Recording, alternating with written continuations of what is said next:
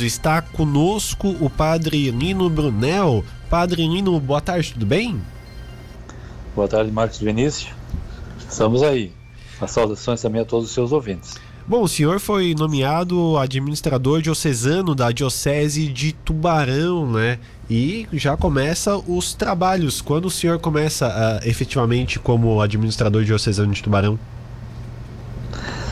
É, a, a, na verdade, o início é imediato, né? Então, hoje de manhã, o Colégio de Consultores se reuniu e o Colégio de Consultores tem essa, essa função de, uma vez que a Diocese se torna vacante e não tendo havido a nomeação de um administrador apostólico, a, a prever a, a, a nomeação de um administrador diocesano, no caso, um padre.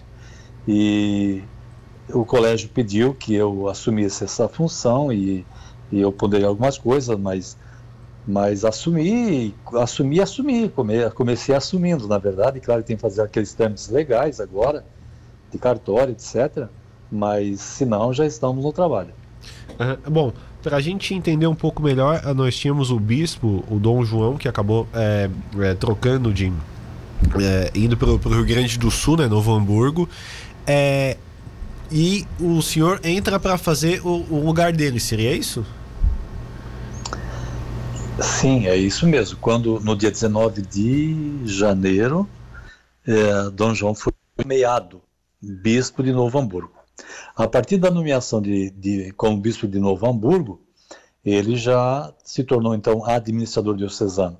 E ele ficou nessa função de administrador diocesano, mas já fazendo a transição para Novo Hamburgo, até domingo passado, quando ele assumiu a nova diocese, Novo Hamburgo no caso. E daí a diocese se tornou vacante, não temos bispo. Então, normalmente a nomeação de um novo bispo demora alguns meses, às vezes até um ano. Então, nesse período que não temos bispo, aí, o administrador diocesano que foi eleito, ele faz a função de bispo, exceto naquilo que é próprio do grau maior do sacramento da ordem no caso, que é ordenar padres, diáconos, nomear, uh, instituir ministérios, isso é próprio do bispo. Então, isso o administrador diocesano não, não pode fazer.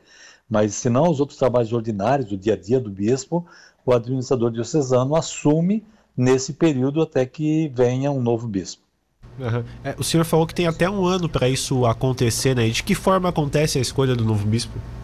Não é que tem um ano. É Sim. prática, na verdade. Uhum. De alguns meses, nós já, é a quarta vez que nós nos tornamos diocese vacante. É a quarta vez. Na primeira vez, foram cinco meses sem bispo. Na segunda vez, foi um ano. Na terceira vez, foi um ano. O normal é de quatro meses a um ano, mais ou menos assim. Como é que acontece? Quando uma diocese se torna vacante, o Nício Apostólico ele pede indicações de nomes, de pessoas que, que de padres que podem ser bispos. Então vai uma lista de nomes, ele, ele consulta todos os bispos de Santa Catarina, no nosso caso aqui, né, Tubarão, Santa Catarina, então ele, ele, ele pede indicação de nome e tal, depois vem escrutínio, depois a hora que então um é, é aprovado, esse nome vai para o Papa, e o Papa ele se aprova esse nome diante da, do escrutínio que é feito, o Papa faz o estudo tal. Se o Papa também aprova o escrutínio, ele nomeia esse padre para ser bispo ou um bispo que já é uma pessoa que já é bispo para assumir a diocese. É interessante. Muitas vezes não são pessoas daqui, né? Os bispos, né? Geralmente vêm de fora, né? Normalmente vem de fora. Às vezes já é um bispo que é auxiliar numa diocese, né? O, por exemplo, o Dom Wilson, quando ele veio para Tubarão, ele era auxiliar do Rio de Janeiro.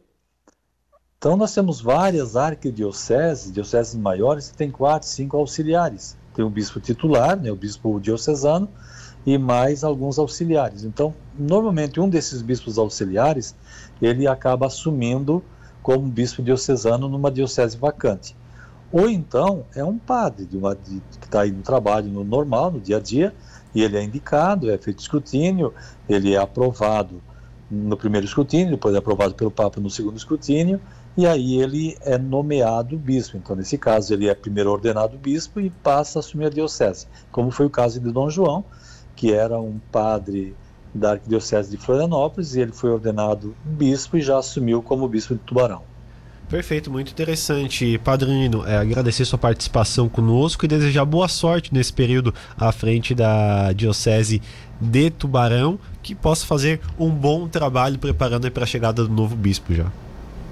Obrigado, Marcos Vinícius. O, a, a gente coloca sempre à disposição para qualquer momento que quiser e agradeço pela entrevista nesse momento. Abraço.